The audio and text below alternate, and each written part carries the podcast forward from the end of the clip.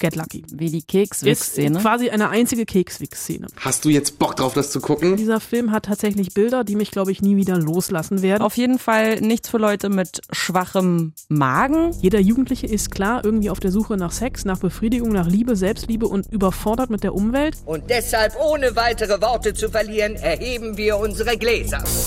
It's Fritz. Die Spoil-Susen. Eine Fritz-Seehilfe. Mit Anna Wollner und Celine Güngler. Bereit? Yep. Wir laufen. Beziehungsweise ich muss noch mal kurz eine Sache. Mhm. Nein, okay, wir können.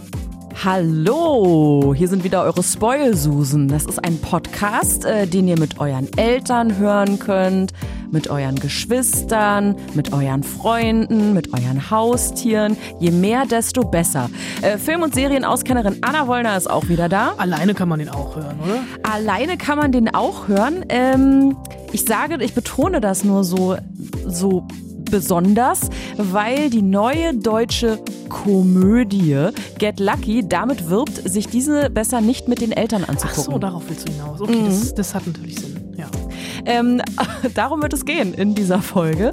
Außerdem auch um den neuen Horrorfilm von Hereditary-Regisseur Ari Aster, richtig? Korrekt. Äh, Midsommar heißt äh, dieser Film. Und äh, wir checken, ob die neue Netflix-Serie The Politician was kann.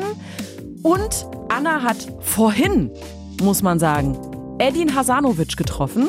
Ähm, auch den könnt ihr auf Netflix sehen in einer neuen Serie namens Skylines. Und äh, dieses Interview werden wir am Ende dieser Folge in seiner vollen Schönheit hören. Es ist nämlich wirklich sehr, sehr schön geworden. Jetzt werde ich rot. Und Eddie auch. Und ich möchte mal behaupten, ähm, es geht gut los in dieser Folge der Spoil-Susen. Wenn ein Mann und eine Frau Liebe machen wollen, dann wird der Penis steif und die Vagina wird feucht. Wie alt bin ich? Fünf? Mhm. Meine erste Einschätzung ist, Ja.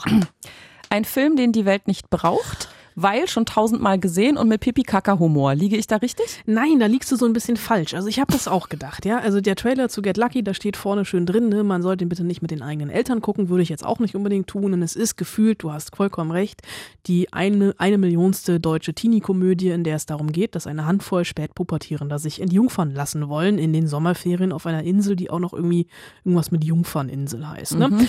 Ähm, äh, sind junge deutsche Schauspieler, die viele davon geben hier ihr Kinodebüt. Ähm, Palina Roginski spielt mit, nicht bei den jungen, äh, bei den jungen Leuten, die sich entjungfern lassen wollen, sondern sie spielt die Tante von zwei oder drei. Ich habe da die ganzen Familienkonstellationen nicht ganz durchstiegen, ähm, die auf dieser Insel wohnt und die äh, Sexualtherapeutin ist und ein, ähm, eine Wohnung hat voller Sexspielzeug voller Kondome. Also eigentlich so ein bisschen der perfekte Ort, um über Sex zu reden. Wir haben sie gerade schon gehört. Ähm, sie hatten mehr Feingefühl als in diesem kleinen Ausschnitt. Äh, und äh, Jella Hase spielt mit in einer wirklichen, ich würde eher sogar sagen, Gastauftritt als Nebenrolle, denn sie spielt eine Sexshop-Verkäuferin. Und wir haben jetzt eben diese Handvoll Teenager, die hierher gekommen sind, um ihren Gefühlen und ihr Hormonen freien Lauf zu lassen, denn sie haben alle eins im Kopf, nämlich Sex und das in unterschiedlichsten Varianten, in unterschiedlichsten Versionen und ähm, sind schon so ein bisschen ähm, Abziehbilder. Abziehbilder von Jugendlichen auf sehr, sehr viel Hormonen. Wir haben den Typen, der sich für den geilsten Rammler überhaupt hält. Wir haben das Pärchen, die gefühlt seit dem Sandkasten zusammen sind, aber sexuell frustriert.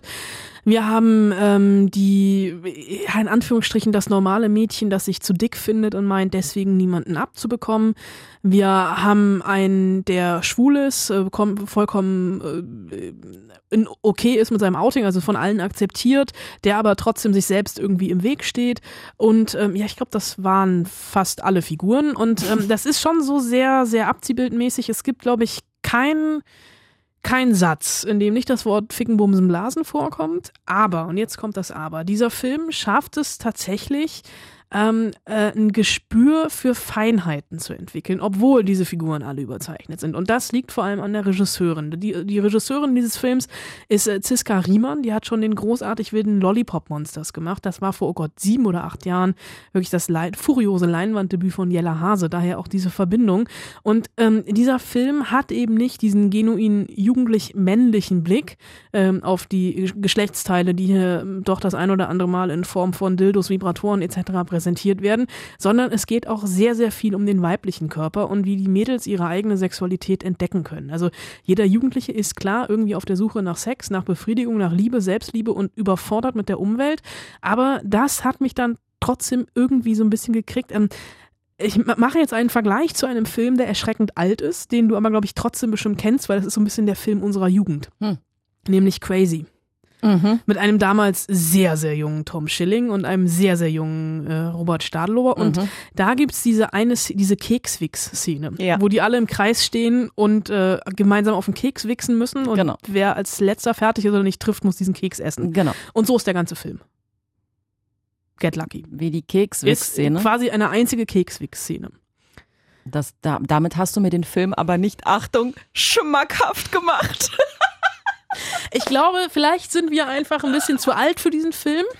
Nein, niemals. Ähm, wir sind doch Berufsjugendliche. Ich muss ein bisschen, also muss eine Lanze für diesen Film brechen. Der Film ist besser als sein Trailer. okay, gut. Können wir über was anderes reden? Wir können sehr gerne über was anderes reden. um Jugendliche geht es auch im nächsten Film? Ja, eher Studenten. Oh, Studenten, okay, sagen wir um diese jungen Leute. Aber trotzdem noch äh, ein bisschen Sommerferien. Aber trotzdem auch irgendwie ganz anders. Ein bisschen.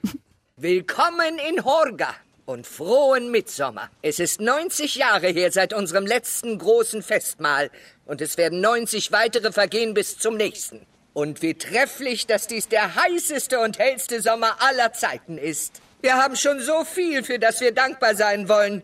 Und deshalb, ohne weitere Worte zu verlieren, erheben wir unsere Gläser. Und möge unser neuntägiges Festmahl beginnen. Skål! dir, dir wird das Lachen schon noch vergehen.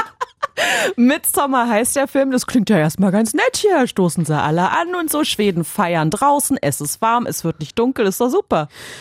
Ja, tendenziell schon. Allerdings ist dieser Mitsommer, der hier gefeiert wird, ein bisschen ähm, ein anderes Mitsommerfest, als man sich das vielleicht äh, vorstellt, beziehungsweise ähm, man weiß eigentlich auch schon, was einen erwartet, denn es ist Mitsommer ist der sehr, sehr lange gehypte neue Film von äh, Ari Aster.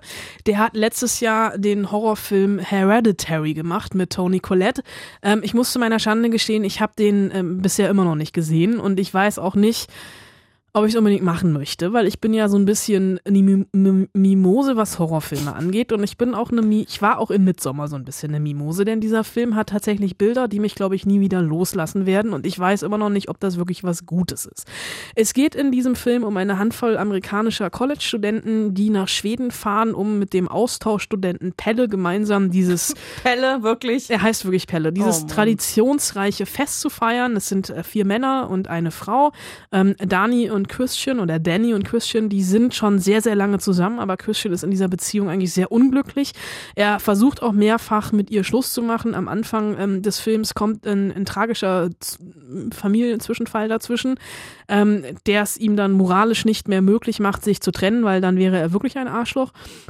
Und die fahren jetzt alle zusammen nach ähm, Schweden auf dieses in dieses kleine schwedische Dorf und ähm, das ist wirklich so, wie man sich ein kleines schwedisches Dorf vorstellt. Es ist eine wunderschöne große Lichtung. Auf dieser großen Lichtung steht irgendwie so ein goldgelbenes, sonnendurchtränktes Holztor. Es stehen kleine rote Hütten mit weißen Fensterläden. Es gibt einen riesengroßen Schlafsaal. Überall gibt es Zeichnungen und wenn man mal genauer hinguckt, sieht man sehr viele, und da wäre dann, wären wir wieder bei Get Lucky, äh, sehr viele Bilder von irrigierten Penissen und dann einfach diese, diese Dorfgemeinschaft, die sie sehr, sehr freundlich, schwedisch höflich empfängt und denen auch erstmal ähm, Pilze anbietet. Also die sind dann auch noch irgendwie zwischendurch auf einem Drogentrip. Es gibt zwischendurch auch Getränke, wo man nicht weiß, ob das wirklich, ob man das trinken sollte. Und sie werden also voll und ganz in diese neuntägige Zeremonie eingebunden und es läuft irgendwann sehr viel schief und sehr viel aus dem Ruder. Und es ist, glaube ich, der einzige Horrorfilm, den ich in meinem Leben gesehen habe, in dem es komplett hell ist. Weil er ja zum Mitsommer spielt. Also selbst abends um neun steht die Sonne noch relativ hoch und es gibt immer nur so ein Dämmerlicht und trotzdem hat man den ganzen Film über so ein mulmiges Gefühl, ähm, so, ein, so ein Gefühl der Paranoia, auch vollkommen zurecht. Und ich möchte nicht zu viel vorwegnehmen, außer dass hier wirklich Dinge passieren, die man nie wieder los wird, von den Bildern her. Und ähm, es, der Film spielt natürlich irgendwie so ein bisschen, also im ersten Drittel mit diesen Motiven der Trauer und des Verlustes durch diesen Unfall, der die beiden wieder zusammenbringt. Und dann geht's eigentlich auf diesem in diesem Mitsommerfest um Identität, es geht um Familie und es geht natürlich auch um Kulte, denn das, was hier zelebriert wird, das sind einfach, ja, das ist ein Kult.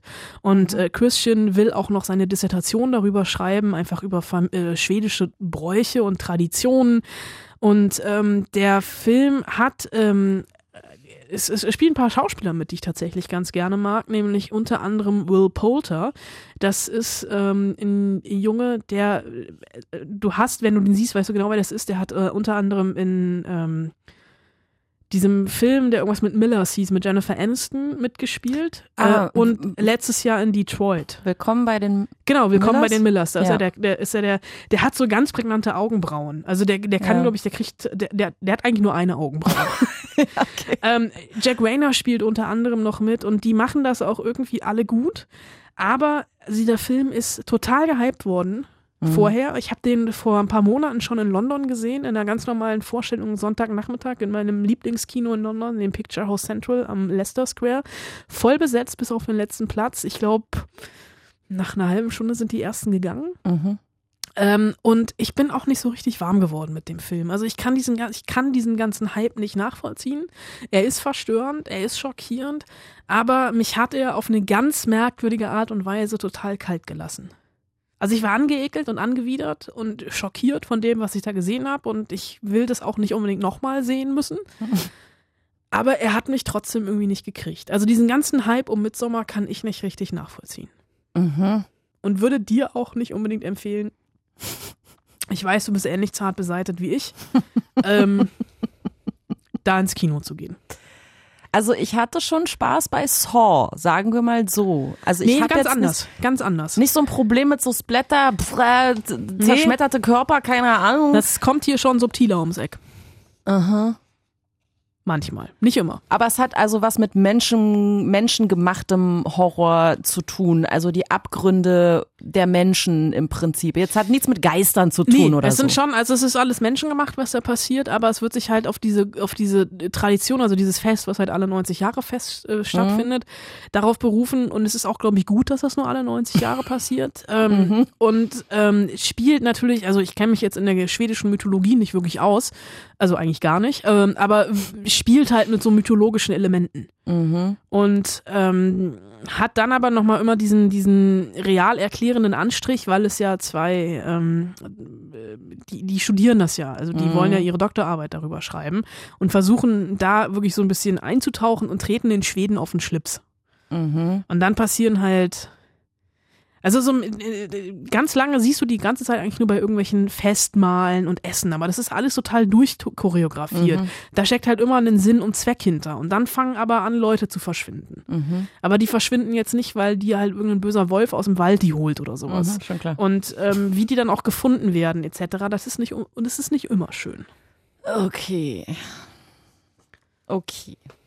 Der beruht aber nicht auf wahren Begebenheiten, oder? Ich hoffe nicht, nein. Gott. Gut, ähm, also, aber interessant ist ja durchaus das Stilmittel, dass es halt hell ist. Das ist ja schon irgendwie spannend an der Geschichte. Oder? Oder ist es eigentlich egal? Könnte es auch genauso gut im Dunkeln Ja, passieren? nee, also da, da zieht er schon ein bisschen was draus. Also es ist, also die sind auch mal, nee, aber so richtig dunkel ist es eigentlich wirklich nie. Es ist halt immer so ein bisschen schummrig, Ja. dämmerig und auch wenn die nachts schlafen gehen, die haben halt alle einen riesengroßen Schlafsaal, in dem so ähm, das wirkt wirklich so ein bisschen wie bei Astrid Lindgren in der Puppenstube. Ähm, so ähm, Holzverzierte mit so Holzornamenten, verzierte Betten etc. stehen. Und es ist halt wirklich ein riesengroßer Schlafsaal, das ist alles aufgeteilt. Und ähm, das sieht auch alles total nett aus und die werden da ja auch sehr willkommen geheißen. Aber das ist ja eigentlich immer das Heimtückische im Horrorfilm. Ja, absolut. Irgendwann Ich sag nur halt- Cabin in the Woods. Ja, okay. Na gut. Ähm, also jetzt keine uneingeschränkte Empfehlung. Auf jeden Fall nichts für Leute mit schwachem Magen. Das lese ich jetzt daraus. Und ich sollte ihn mir nicht angucken. Nee, du solltest sie nicht angucken. Also Horrorfilm-Fans, die werden da, denke ich mal, schon auf ihre Kosten kommen. Ähm, es gibt ja auch genug Leute, die den Film total abfeiern, aber Mhm. mir hat sich dieser Midsommer-Hype, vielleicht waren meine Erwartungen wirklich auch einfach zu hoch, weil seit Monaten über diesen Film geredet wurde, vor allem auch im Netz. Es gibt mittlerweile einen Director's Cut. Ich glaube, der Originalfilm ist 142 oder 147 Minuten lang. Der Director's Cut ist nochmal fast eine Stunde gefühlt länger. Ähm, der Film ist von der Produktionsfirma A24. Also der wurde wirklich vor, im Vorfeld schon unglaublich gehypt. Und dafür, das hat sich mir halt einfach nicht so richtig erschlossen, beziehungsweise diesen Hype, der Film wird dem Hype nicht gerecht. Wahrscheinlich, wenn ich, wenn vorher, wenn ich nichts über diesen Film gewusst hätte und mir den, hätte ich den wahrscheinlich anders bewertet, weil mir einfach, also mir ist der schon im Vorfeld zu groß geschrieben worden. Das hält ja einfach nicht. Mhm. Dann ähm, wirst du dich sicherlich sehr über die Hausaufgabe freuen, die ich für dich vorbereitet habe. Oh, ich hasse dich jetzt schon. Ihr könnt natürlich auch gerne mitmachen, ne? Kommentiert einfach diesen Podcast, wenn es geht, oder schreibt uns eine Mail an äh, spoilsus.fritz.de. Also, Hausaufgabe für äh, dich, Anna, und für euch alle. Die drei besten Filme, Betonung liegt auf besten Filme, in denen Licht eine große Rolle spielt. Was ist das? Das ist blaues Licht. Und was macht es? Es leuchtet blau. Was, blau? Ja, kennst du nicht aus Rambo? Also nee. Na, egal. Und wo es nicht einfach nur in irgendeinem sinnlos Dialog vorkommt, sondern wo tatsächlich Licht eine Riesenrolle Kannst du mal ein spielt. Beispiel nennen? Midsommer.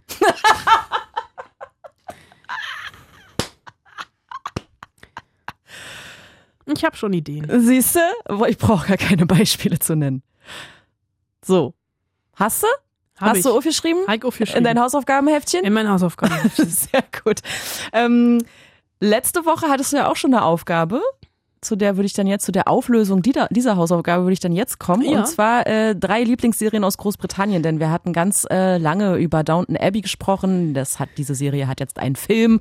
Anna Wollner war ganz aus dem Häuschen und hat gesagt, hier, dann sag doch mal drei Serien aus UK. Also ich habe lange überlegt. Tagelang äh, bin ich in mich gegangen und habe ähm, sehr, sehr überlegt, was ich hier jetzt empfehlen soll. Und ich habe mich äh, dazu entschlossen, zwei Serien zu empfehlen, die vielleicht nicht jeder auf dem Schirm hat, obwohl sie großartig sind. Und eine, wo du denkst, ja, okay, das ist auch langweilig. ich habe auch beschlossen, ich habe es in der letzten Ausgabe schon gemacht, ähm, ich, ich versuche dich ja auch immer so ein bisschen zu deine Autorität zu untergraben in Hausaufgaben und habe beschlossen, jetzt auch immer eine lobende Erwähnung auszusprechen. Diese lobende Erwähnung geht in diesem Fall an den Klassiker des englischen Fernsehens, nämlich an Mr. Bean. Oh nee, oder? Muss einfach sein.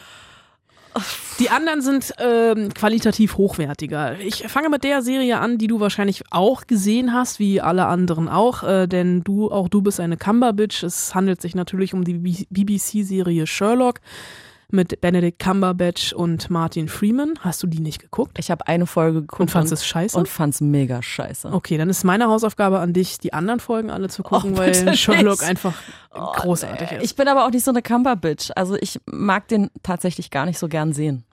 Außer als Doctor Strange vielleicht. Okay. Die zweite Serie, von der könntest du sogar schon mal gehört haben, weil wir haben hier eine Redakteurin bei Fritz, die von nichts anderem mehr redet, nämlich Fleabag von Phoebe Waller-Bridge. Das ist die Frau, die auch gerade ähm, das Bond-Drehbuch ein bisschen pimpt. ähm, von Fleabag gibt's mittlerweile zwei Staffeln. Die zweite ist fast noch großartiger als die erste. Ähm, es ist so ein bisschen der Gegenentwurf zu Bridget Jones und jeder Womcom, die es bisher gab. Eine ab absolut zynische Serie mit einer narzisstischen Hauptfigur. Da kann ich mich dann wieder irgendwie so ein bisschen wieder drin äh, finden.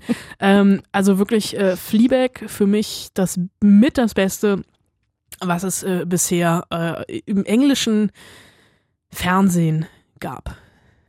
Liebe Grüße an Kollegin Heike an dieser Stelle. Die dritte Serie, von der wirst du wahrscheinlich noch nie in deinem Leben gehört haben. und, nicht. okay, Peter Case Carshare. Nee, habe ich noch nie gehört. Ist eine BBC One-Produktion, ist, äh, ich habe die jetzt auch einfach nur mit reingenommen, weil es ähm, eine sehr, sehr britische Serie ist. Und es ist eine Serie, die komplett im Auto spielt. Jede Folge ist eine halbe Stunde lang. Und äh, Peter Kay, also das ähm, ist ähm, die Hauptfigur, es gibt auch, es ist ein Zwei-Personen-Stück. Es ist eigentlich ein Zwei-Personen-Stück im Auto, nämlich äh, er ist, äh, beide arbeiten, sind Nachbarn und beide arbeiten im gleichen Supermarkt und haben eine Fahrgemeinschaft. Und morgens holt er sie immer ab und äh, abends fahren sie wieder zusammen nach Hause. Und die Episoden sind genau zweigeteilt. Auf der, die ersten 15 Minuten ist die Hinfahrt mhm. und die zweiten 15 Minuten ist die Rückfahrt. Aber mhm. in, in, diesen, in dieser halben Stunde Dialog verhandeln sie wirklich alles. Ähm, und das ist eine ganz, ganz großartige Serie. Ich glaube, sie gibt's bei uns auf DVD, die ich wirklich geliebt habe.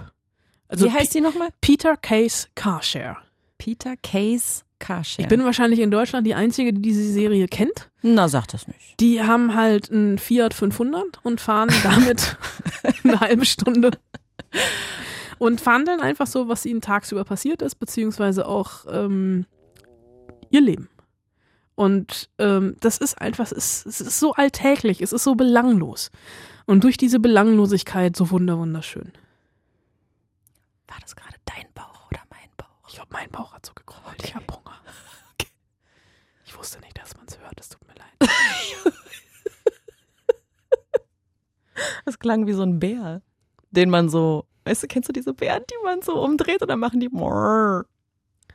Vielleicht sollte ich einfach was essen. ich mach schnell.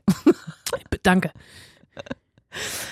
Okay, also es klingt äh, alles very British, aber das war ja auch genau äh, die Aufgabe an dich. Vielen Dank, Anna, für diese, ähm, für diese Serienvorschläge und die lobende Erwähnung. Sehr gerne. Äh, very British, ganz im Gegensatz zu der Serie, um die es jetzt geht. Gentlemen, ich werde Präsident der Vereinigten Staaten. Ich bin eine einfach nur Fakten. Ich werde Präsident eines Tages. Die Schule verdient was Besseres als euch. Wenn du ihn schlagen willst, musst du deine innere Kälte ohne Wenn und Aber annehmen. Oh, bei dem Ton muss ich aufpassen, dass ich keinen Epilepsieanfall kriege, ey. Es ist ein Ton aus dem Trailer. Aus dem Trailer. bam, bam, bam, bam. Also, ähm, da weiß schon jemand in der Highschool, dass er später mal, wenn er groß ist, amerikanischer Präsident werden will. Ähm, vorher ist da aber dieses eine Problem zu bewältigen namens, warte, Schule. The Politician heißt die Serie. Die Serie heißt The Politician, ist eine achtteilige Netflix-Serie und der Macher, der dahinter steckt, ist Ryan Murphy. Der wird in Amerika gefeiert wie ein junger Gott. Der hat unter anderem Glee erfunden. Wir erinnern uns alle an diese Highschool-Serie, in der sehr, sehr viel gesungen wurde. Und der hat unter anderem auch American Horror Story mitgeschrieben. Ich glaube, die Serie hast du geguckt. Äh, naja, kommt drauf an, welche Staffel. Ja, okay. Egal. Jede Staffel ist ja anders. Jede Staffel ist anders und er hat, ähm, ich glaube, ich versuche in der neunten Staffel, gibt es da schon so viele? Hm. Egal, ich weiß es nicht.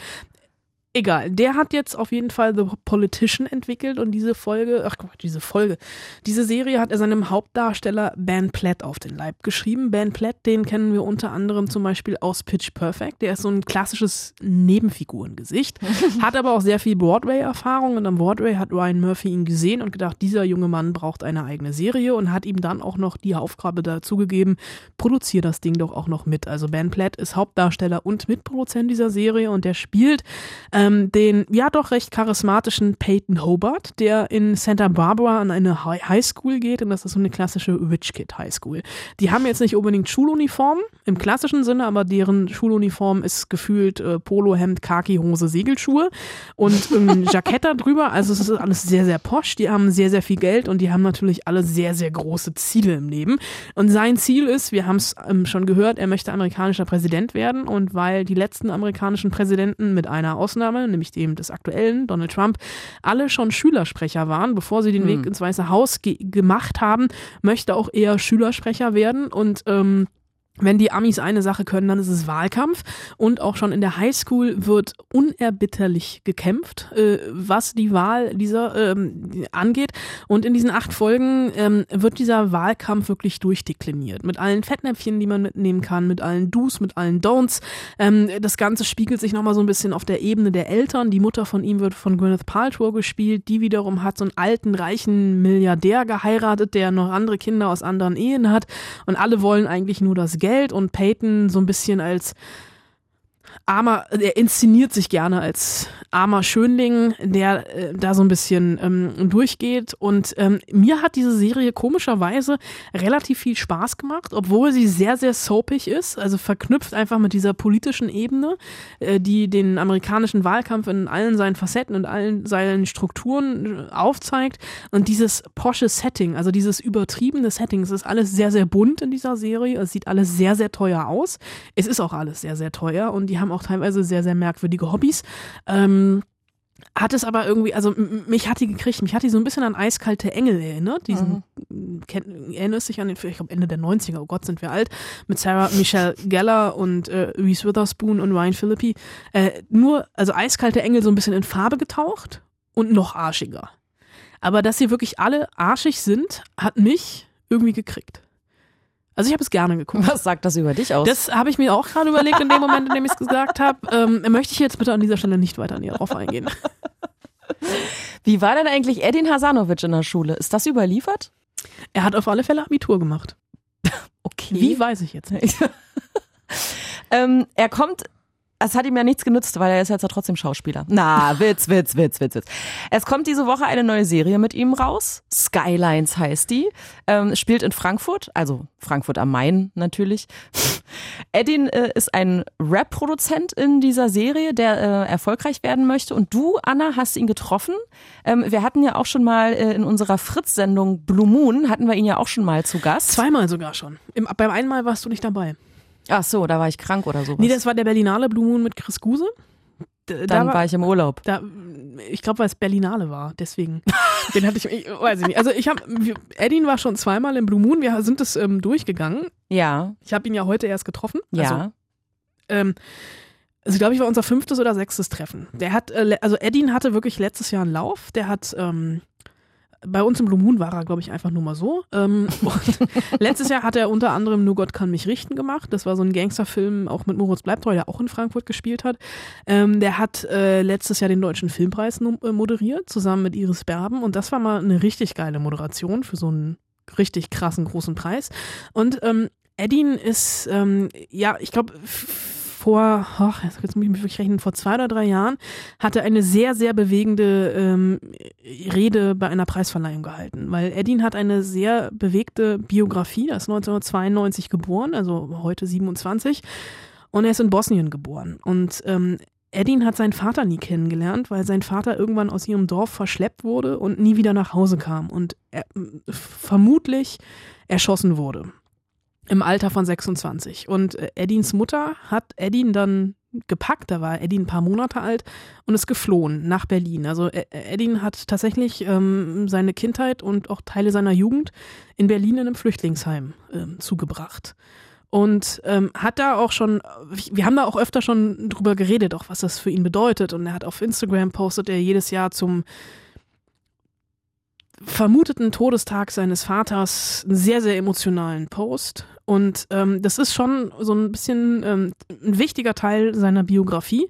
Und äh, wir haben, als ich ihn getroffen habe, haben wir erstmal darüber gescherzt, das letzte Mal, als wir uns trafen, hatte er, es war mir dann im Nachhinein so ein bisschen peinlich, ähm, eine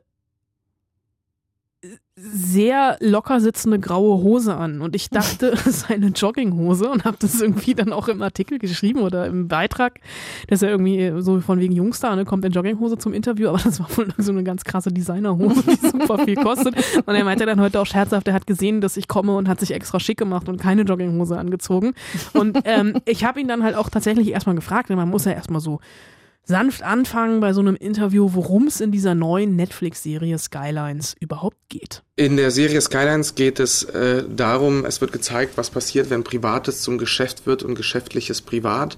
Was passiert, welche Konflikte entstehen, wenn Familie, Freundschaft, Loyalität, Liebe auf den Egoismus und Konkurrenzkampf aus der Businesswelt kommt. Die Serie zeigt, was passieren kann, wenn man kein Rückgrat hat, wenn, wenn die Gier nach Macht und Erfolg dicker wird als, als Blut und ja, als Blut.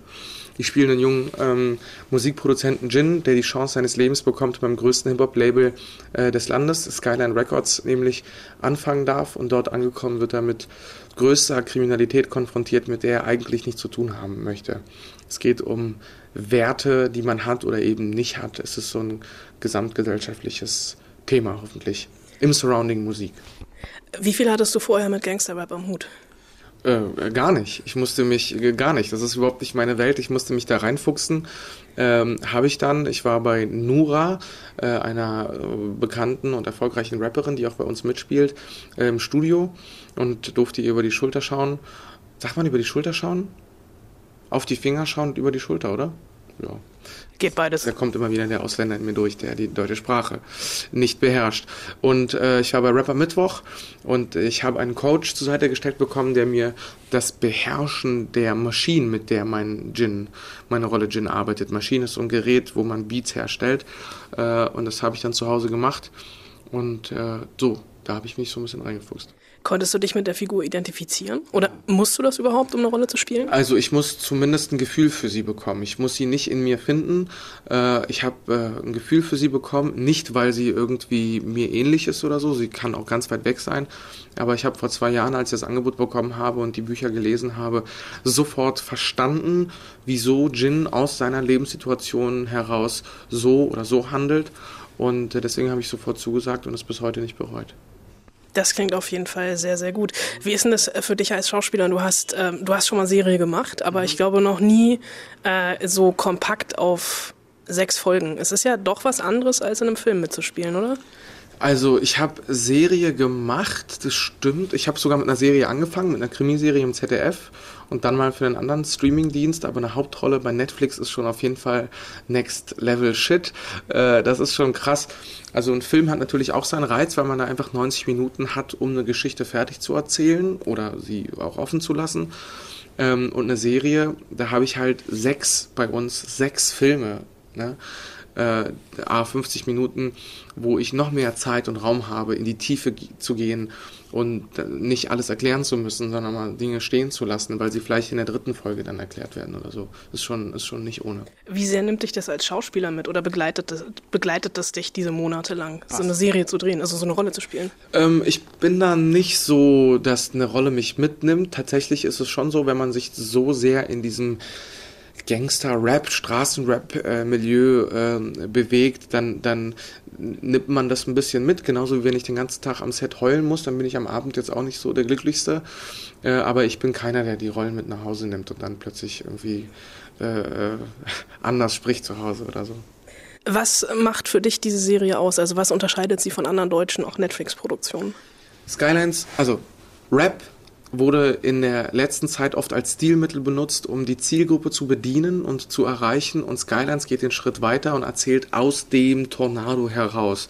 Man bekommt viel mehr ein Gefühl für Musik, für das technische Entstehen von einem Beat, äh, der Psychologie hinter einem Text und natürlich dem Business-Aspekt. Äh, man sieht, die, Kar die Skylines ist, ist langsam, aber ich hoffe und bin davon überzeugt, nie langweilig. Wir setzen nicht auf Effekthascherei, aber wenn was passiert, dann haut's mich zumindest komplett um. Die Charaktere zeigen sich verletzlich und müssen gleichzeitig zu, zu Tieren werden im, im Großstadtdschungel.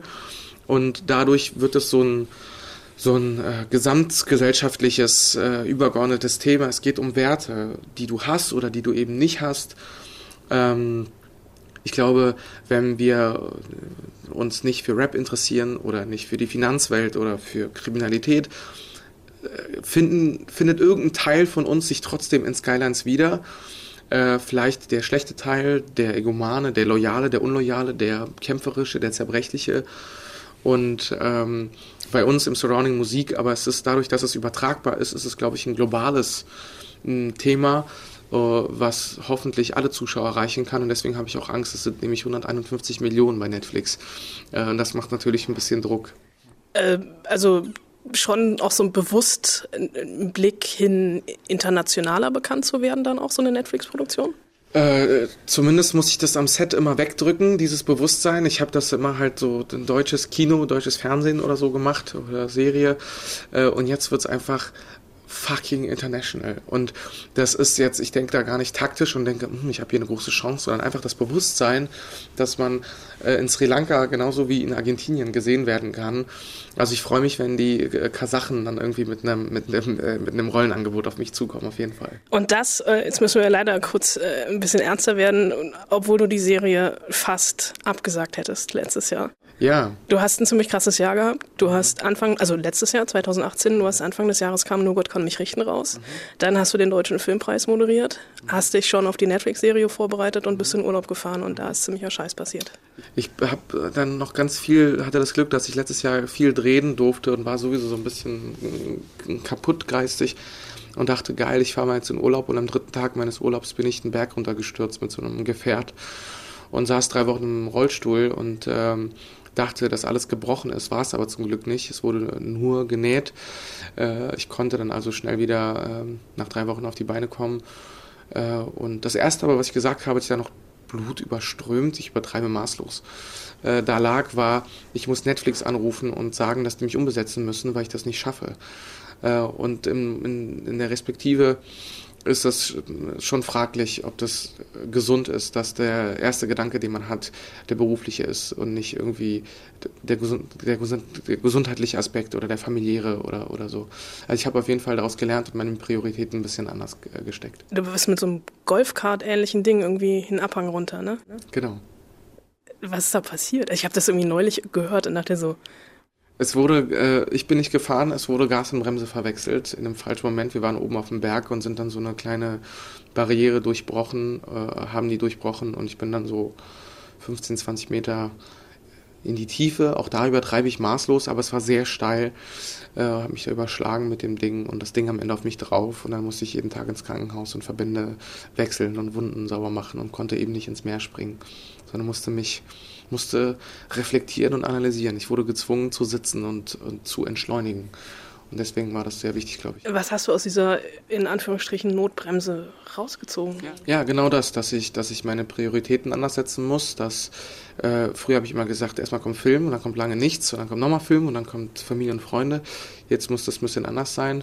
Äh, jetzt nehme ich die Momente der Ruhe total ernst sehe sie als Chance an, zumindest theoretisch. Praktisch schaffe ich das noch nicht, aber theoretisch weiß ich, am Set hätte ich jetzt eine Stunde, in der ich mich zurückziehen könnte, nutze sie leider immer noch, um mit Kollegen irgendwie zu quatschen. Und das ist auch das, was mich die meiste Energie kostet. Das bin ich selber, der total Lust hat, sich mit Leuten zu unterhalten. Und das sind total tolle Gespräche. Aber man kann sicherlich verstehen, dass wenn ich irgendwie eine Stunde habe und lese in meinem Trailer oder schlafe, ich viel mehr Kraft am Ende des Tages hätte, als, als dieses nach außen die ganze Zeit. Weil der Job an sich ist anstrengend, aber der kostet mich nicht so viel Energie wie, dieses, wie dieser zwischenmenschliche Austausch. Das habe ich gelernt. Aber lässt sich das auch irgendwie ein bisschen aufmerksamer durchs Leben gehen? Also zumindest, wenn ich jetzt so Nachrichten höre, ähm, habe ich ein anderes Gefühl für den Begriff äh, schwer verletzt oder, oder leicht verletzt oder so. Auf jeden Fall. Und ich habe immer gedacht, wenn Flugzeugabsturz passiert oder irgendwas, bin ich der, der diese, diese Rettungsposition einnimmt oder, oder rausspringt oder einen Gürtel schnell und andere rettet oder so. Forget it. In diesem Moment, als ich da so den Berg runtergeguckt habe, als wir noch so in der Luft waren, äh, habe ich gedacht, äh, weiß ich noch, äh, jetzt muss ich mich auf die Reflexe verlassen und hoffen, dass alles gut ist. Ja. Ist da so dein Leben an dir vorbeigezogen im Schnelldurchlauf? Ähm, in dem Moment nicht. In dem Moment war ich wirklich nur so, jetzt wird's ernst, weil wir kurz vorher äh, viel gelacht haben und dann wurde es plötzlich ernst. Aber die erste Nacht, ich wurde noch nie geweckt, als die Schmerzmittel nachgelassen haben, ich wurde noch nie geweckt von einem Schmerz. Und da äh, kamen plötzlich Sachen hoch, die vielleicht nicht aufgearbeitet waren oder die, die, ja, die noch gewartet haben darauf, dass ich mich mit dem beschäftige in meinem Private Life. Äh, und das war irgendwie, das war nicht ohne, dass ich wirklich dachte, das war ich bin, das war eine Situation, wo ich wirklich knapp dem Tod von der Schippe gesprungen bin. Aber es sind keine bleibenden Schäden irgendwie. Es ist so nervdurchtrennt bei mir an, einer, an, an, einem Knöchel. Es ist zum Glück keine erogene Zone, deswegen ist alles gut. Aber du hast so Phantomschmerzen an anderen Stellen, oder? Äh, nee, aber das ist tatsächlich so, wenn das angefasst wird, äh, es ist so, es ist nicht taub, es tut auch nicht weh, aber es ist unfassbar unangenehm, wenn da angefasst wird. Und da wird tatsächlich sehr oft angefasst am Set, weil da der Sender, der Mikrosender äh, oft rangemacht wird. Äh, und äh, ja, oder wenn ich bei einer Massage bin oder so, oder bei der Physio, muss ich immer sagen, bitte diese Stelle auslassen. Okay. Bei einem, einem Fakt musste ich auch noch irgendwie schlucken. Du warst zum Zeitpunkt des Unfalls 26. Ja. Und das ist genau das Alter, an dem dein Vater gestorben ist. Mhm. Äh, was hat das mit dir gemacht? Also dein Vater, den du, das muss man natürlich sagen, nie kennengelernt hast. Das ist so ein Thema, äh, was ich nur mit dir bespreche. ähm, was ich äh, durch den Unfall habe ich zum Beispiel gemerkt, dass mir das viel zu heilig ist, als dass ich das ähm, ähm, ja ausschlachte ist falsch, aber über das ich gerne in meinem Unterhaltungsberuf spreche. Ähm, früher habe ich sehr oft darüber gesprochen, weil ich hatte da auch so eine, so eine, so eine Ritterrüstung irgendwie auf und das hat mich sehr verletzlich gemacht, was dieses Thema angeht. Und das Bewusstsein, dass ich in demselben Alter war wie mein Vater damals, äh, kam viel später, äh, kam aber mit, mit einer sehr großen Wucht. Hast du dann nochmal irgendwie versucht aufzuarbeiten oder? Ja. Also es, du bist eine knallharte Rechercheuse. Ähm nee, es ist einfach nur, also wir haben da schon öfter drüber geredet. Ja, genau. deswegen, wir haben zu einer Zeit darüber gesprochen, wo der Unfall noch nicht passiert ist und wo ich das irgendwie ich habe vielleicht gehofft, dass ich die innere Ruhe im Außen finde und jetzt habe ich verstanden, dass es andersrum sein muss, dass ich, dass ich das, dass sich das erst legt, wenn ich selber damit irgendwie klarkommen. Aber es ist trotzdem immer Teil deiner Biografie und damit auch Teil deiner Schauspielbiografie, oder? Mm, das, das finde ich nicht. Also äh, es ist ein falscher Trugschluss, wenn man denkt, dass jemand, der viel erlebt hat, auch gut und viel spielen kann. Ich glaube, wenn man viel gesehen hat, kann man gut spielen und sehen kann auch eine YouTube-Dokumentation oder eine Netflix-Dokumentation sein oder eine geile Netflix-Serie, wo wir wieder beim Thema sind.